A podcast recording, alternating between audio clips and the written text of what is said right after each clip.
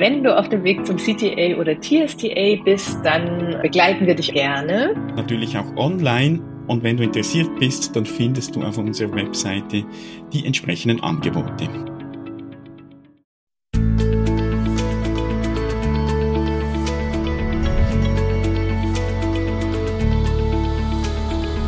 Transaktionsanalyse fürs Ohr.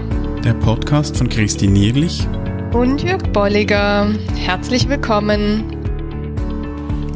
In der heutigen Episode unterhalten wir uns über die 3P und über ihre Wirkung nicht nur gegenüber anderen Menschen, sondern auch gegenüber dir selbst. Ja, herzlich willkommen nach der Sommerpause. Ja, wir hoffen, ihr habt den Sommer genossen. Und so sind wir jetzt heute wieder hier mit Episode 123. Mhm. Und wir haben uns die 3P vorgenommen. Genau, und die hatten wir schon mal. Und zwar vor, ist das etwas mehr als vier Jahren. Und wir wissen nicht mehr genau, was wir damals gesagt haben. Falls du die auch noch hören willst, das ist Episode 36. Wir verlinken die in den Show Notes. Die findest du unter transaktionsanalyse.online-123 für die 123. Episode, die wir heute haben. Genau. Es geht um Protection, um Potency und um Permission und eigentlich so ein Dreiklang, ja, wo man auch nicht sagen kann, mhm. bei dem einen fängt's an, sondern es ist ein Dreiklang, ein Miteinander. Mhm. Und ich, ich finde da schön so das Bild auch von Pflanzen, also eine Blume beispielsweise, die braucht einen guten möglichst gesunden Boden, die braucht äh, Licht, sie braucht Wasser und diese Komponenten, die unterstützen oder fördern eine, ein gesundes Wachstum dieser Blume, dieser Pflanze. Und so ähnlich sind diese drei Ps für auch persönliches Wachstum, für persönliche Entwicklung, sind so Voraussetzungen oder Bedingungen, die letztlich dazu beitragen, dass sich Menschen auch weiterentwickeln können. Und mhm. je, je besser diese Bedingungen eben äh, funktionieren oder zur Verfügung stehen, umso größer und besser sind die Chancen auch, sich persönlich zu entwickeln.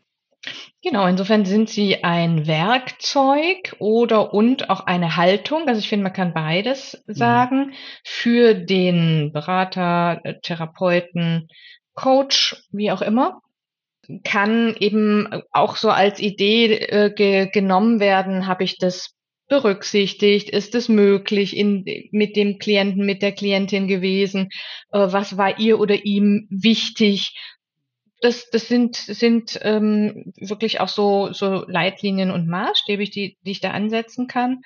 Und ähm, wir haben jetzt nochmal aber auch was anderes gemacht, dass wir gesagt haben, wir beziehen das jetzt nicht nur auf andere, sondern man kann das auch für sich auf sich selbst mhm. beziehen. Genau, und ich, ich denke, dass so das ursprüngliche, also wie es entwickelt wurde, da ging es ja, wie so bei vielen, um den therapeutischen Kontext, um äh, Psychotherapeutin, Psychotherapeut, so mit der Frage, was vermittle ich auch äh, der Klientin, dem Klienten und das kann man gut auch auf Beratungs- und Bildungskontext, also auf all diese Bereiche, wo wir mit Menschen arbeiten, kann man das beziehen. Und die zweite Frage, die wir jetzt eben auch aufgreifen wollen, ist auch so, äh, kann ich das nicht nur gegen außen vermitteln, sondern kann ich das auch mir selbst gegenüber vermitteln. Mhm. Und ich schlage vor, wir gehen die drei Ps, die Begriffe mal durch, auch ähm, nennen, erwähnen vielleicht nochmals kurz, was wir darunter verstehen und dann schauen mal, was das jetzt heißt in Bezug auf andere Menschen und auch in Bezug auf uns selbst. Genau, also fangen wir mal an bei, bei Schutz. Ich, ich finde, da, da fällt einem sofort diese Idee auch ein, inwiefern gebe ich mir selber Schutz oder und inwiefern zeige ich Grenzen auf. Ja, weil das ist mein Schutz. So der Klassiker mit Nein sagen. Dazu dann gehört gleich das Thema auch so, kenne ich meine Bedürfnisse, kenne ich eben auch meine Grenzen, wann brauche ich Ruhe, ne? wann, wann sage ich zu einem Auftrag ja. Das, das gehört für mich für diesen Teil des, des Schutzes ganz stark in, in mhm. dieses bezogen auf mich mit rein. Ja.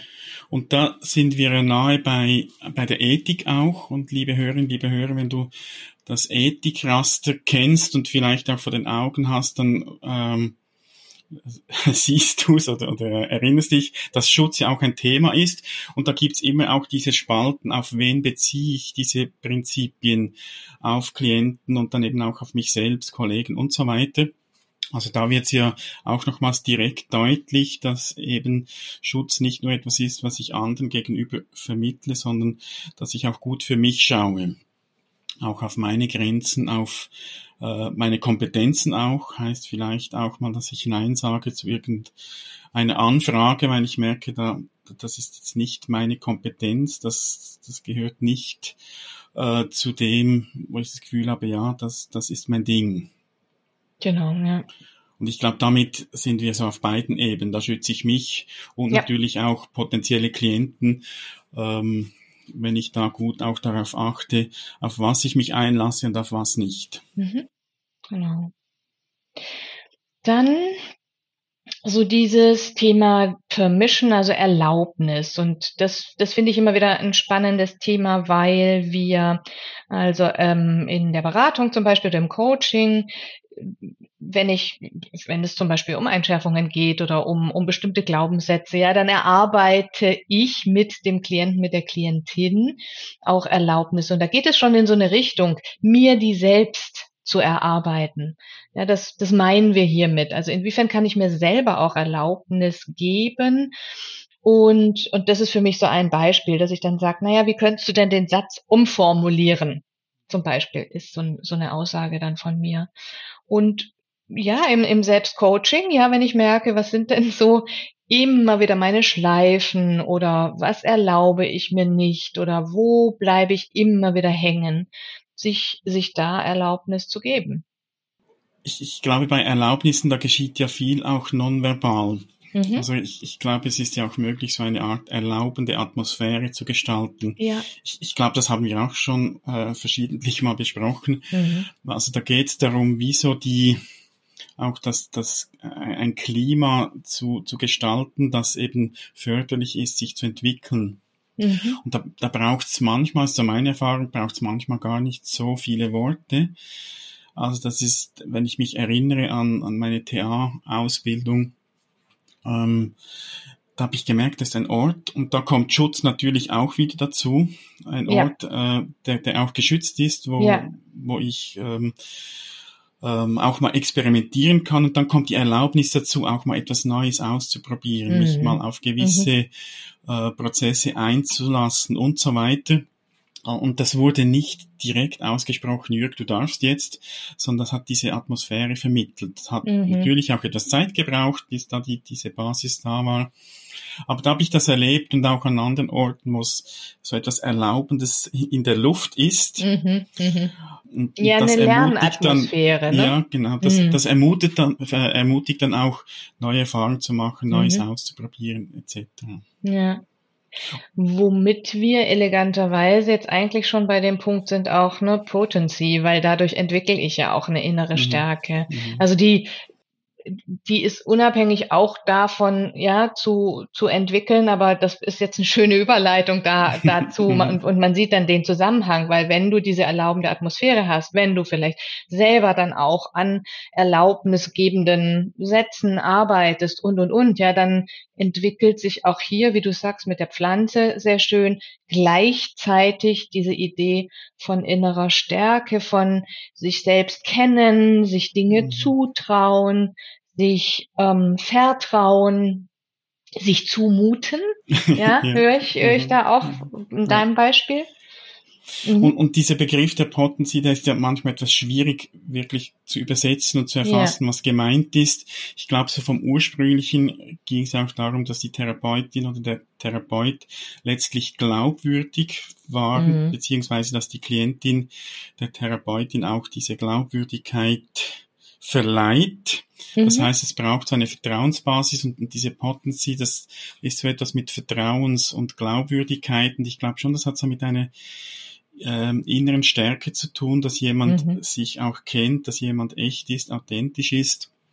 Und wenn ich das Beispiel nehme, damals von, von Barbara, meiner Ausbildnerin, da habe ich das tatsächlich so erlebt. Auch wenn das nicht jetzt direkt das Thema war, mhm. aber sie, sie war für mich so die, die Orientierung auch in diesem Prozess der TA-Ausbildung, so diese ersten Schritte. Und da hat sie sehr viel von, von dieser Glaubwürdigkeit und Vertrauenswürdigkeit von mir bekommen. Und mhm. das war dann wie so der dritte Zusatz eben zu, mhm. zu Schutz und zu Erlaubnis, dass da auch jemand war, wo ich wusste, okay, das, das, das gibt einen Rückhalt. Mhm. Ja, und, und dann sind wir aber auch bei dem Bild oder bei dem Beispiel äh, Gruppe, ja, auch die Gruppe an sich ist dann wieder mhm, das, mhm, ja. Äh, was mhm. es, was es hält, ja, und was dann diese Atmosphäre auch wieder schafft. Mhm. Und da würde ich nochmal was ergänzen, weil ich, ähm, oder weil wir das ja auch ganz häufig machen, dass wir so ähm, am, an, am Anfang oder am Ende des Jahres, ja, dass man sich Feedback gibt oder dass man mhm. dann eben nochmal reflektiert, wie war so mein Entwicklungsprozess. Und auch das ist was im Sinne von Potency, innere Stärke jetzt bezogen auf mich im, im, im mhm. Selbstcoaching, dass ich solche Dinge immer mal wieder angucken kann. Ja, Rückmeldungen, die ich bekommen habe, meist machen wir das ja auch schriftlich, dann, dann kann ich auf sowas zurückgreifen und und mich daran freuen, vielleicht bestimmte Dinge auch nochmal selber mhm. ergänzen mhm. und reflektieren. Ja. ja.